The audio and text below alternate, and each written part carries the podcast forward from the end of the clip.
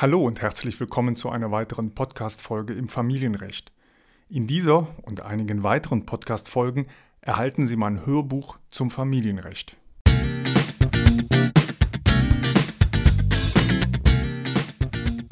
Familienrecht, der Podcast für Trennung und Scheidung. Mein Name ist Wolfgang Behlau. Ich bin Rechtsanwalt und Fachanwalt für Familienrecht.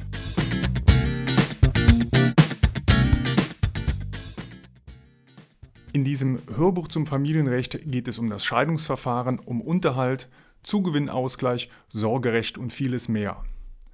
Das Hörbuch war natürlich ursprünglich nicht als Podcast geplant, sondern ausschließlich als Hörbuch. Dieses Hörbuch habe ich in den letzten zwei Jahren häufig und gut verkauft und ich habe sehr positives Feedback erhalten. Die Informationen sind immer noch absolut aktuell und ich möchte es jetzt allen kostenfrei zur Verfügung stellen. Und natürlich können Sie zusätzlich auch einfach einen Besprechungstermin mit mir vereinbaren, persönlich in meiner Anwaltskanzlei in Heidelberg. Wir können einen festen Telefontermin vereinbaren oder einen Termin online über Skype, Teams oder Zoom. Schicken Sie mir dafür einfach, wenn Sie möchten, eine E-Mail. So, und jetzt geht es los mit dem Hörbuch. Kommen wir nun zum nächsten Thema, zum Thema Unterhalt. Beginnen werden wir einfach mal mit den Grundlagen. Da der Richter, wie Sie jetzt schon wissen, im Scheidungsverfahren nur die Scheidung und den Versorgungsausgleich regelt, können alle anderen Angelegenheiten von den Eheleuten eigenständig geregelt werden. Der Richter regelt also mit der Scheidung nicht automatisch auch den Unterhalt, den Zugewinnausgleich oder das Umgangsrecht. Eine gerichtliche Entscheidung darüber gibt es nur, wenn dafür jeweils eine ausdrückliche Klage bei Gericht eingereicht worden ist. Der Richter entscheidet und richtet also nur auf ausdrücklichen Antrag.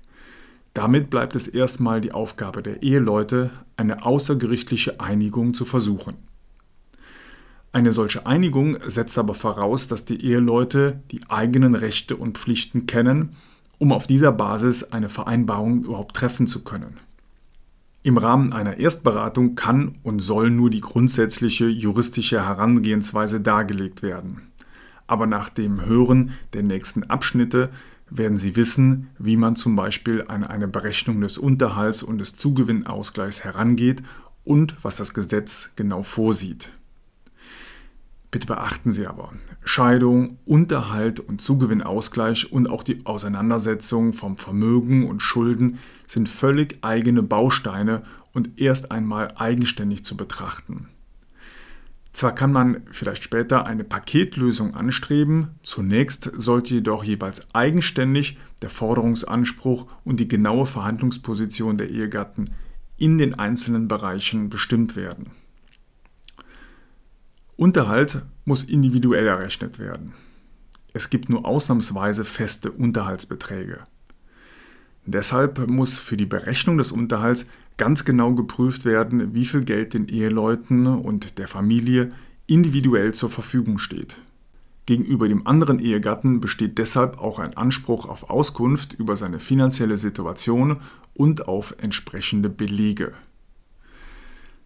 Stellen Sie sich einen Topf vor, einen Geldtopf, in den alles Geld hineinfließt, das der Familie tatsächlich zur Verfügung steht also zum Beispiel das Nettoeinkommen aus beruflicher Tätigkeit, Zinseinnahmen aus Vermögen, Mieteinnahmen und ähnliches.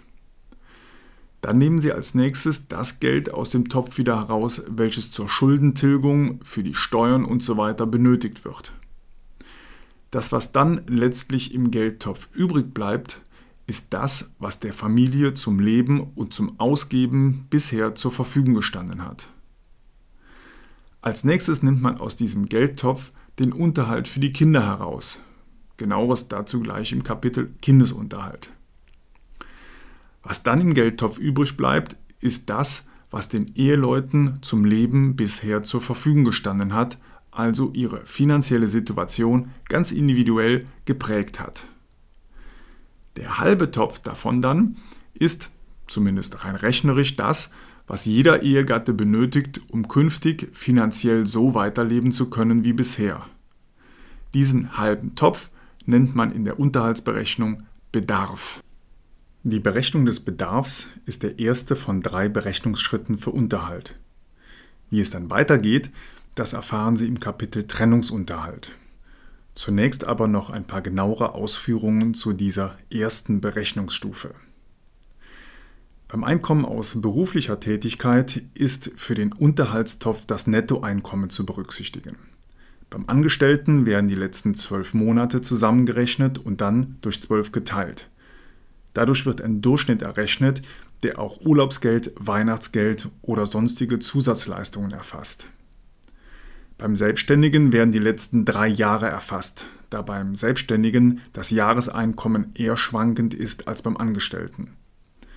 Natürlich werden auch beim Selbstständigen Steuern, Krankenversicherung usw. So abgezogen und so wird letztlich wie beim Angestellten das durchschnittliche monatliche Nettoeinkommen ermittelt. Von diesem durchschnittlichen Nettoeinkommen können nun noch 5% als berufsbedingte Aufwendungen pauschal abgezogen werden. Diese Pauschale steht jedem zu, der zum Beispiel mit dem eigenen Auto oder mit dem Bus zur Arbeit fährt. Ist die Arbeitsstelle weit entfernt, kann mit einem Nachweis auch ein höherer Betrag in Ansatz gebracht werden.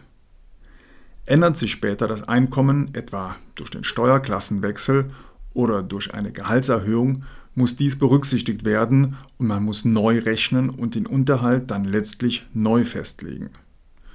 Zusätzlich werden Schulden berücksichtigt, wenn regelmäßige Tilgungsleistungen erbracht werden. Also nicht alle Schulden und theoretische Zahlungsverpflichtungen werden berücksichtigt, sondern nur die Zahlungen, die auch tatsächlich erbracht werden.